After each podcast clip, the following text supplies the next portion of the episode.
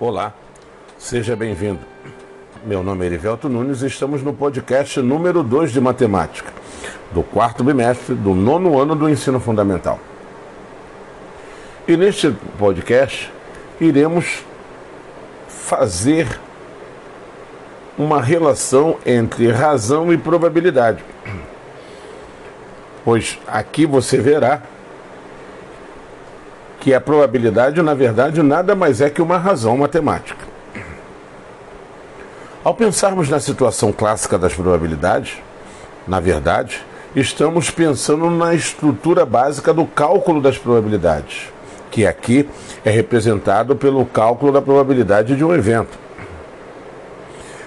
Para obtermos a probabilidade de um evento, consideramos o espaço amostral S finito e não vazio.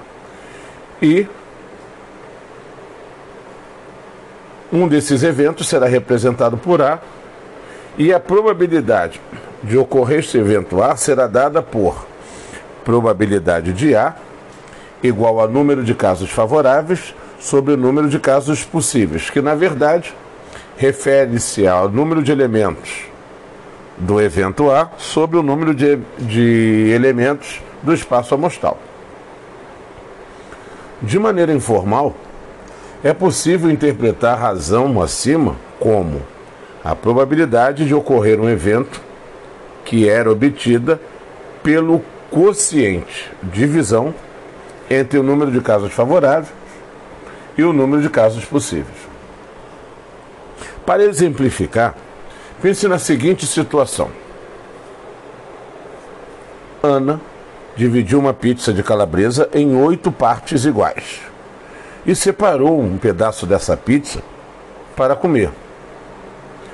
Qual é a razão entre o pedaço de pizza que Ana comeu e a pizza inteira?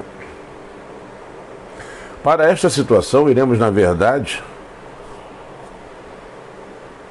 determinar a razão entre a quantidade de pizza que Ana comeu, que representa uma parte, e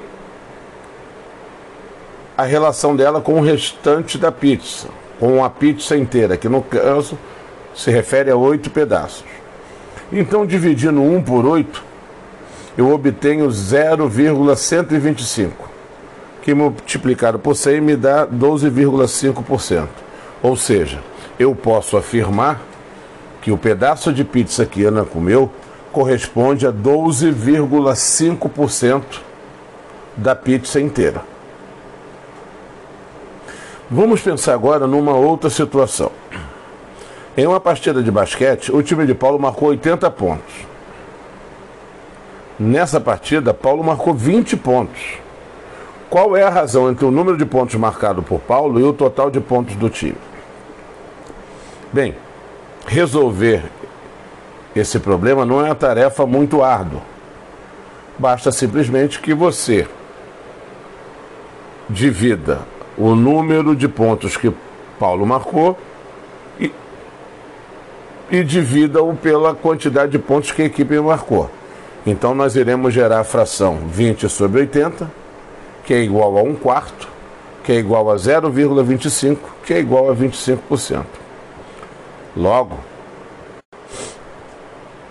podemos afirmar que a cada quatro pontos que a equipe marcava, Paulo marcava um. E mais, posso inclusive afirmar que dos 80 pontos que a equipe de Paulo marcou, 25% desses pontos foram marcados por ele. Conseguiu entender a relação entre razão e probabilidade? Situações como essas aqui apresentadas, elas acontecem diariamente na nossa vida prática. Exemplos como esses aqui dados, eles são comuns no nosso dia a dia. Comece a observar a existência de conceitos matemáticos no seu dia a dia. Você verá o quão fascinante a matemática é. E assim chegamos ao final de mais um podcast. Um grande abraço e até a próxima.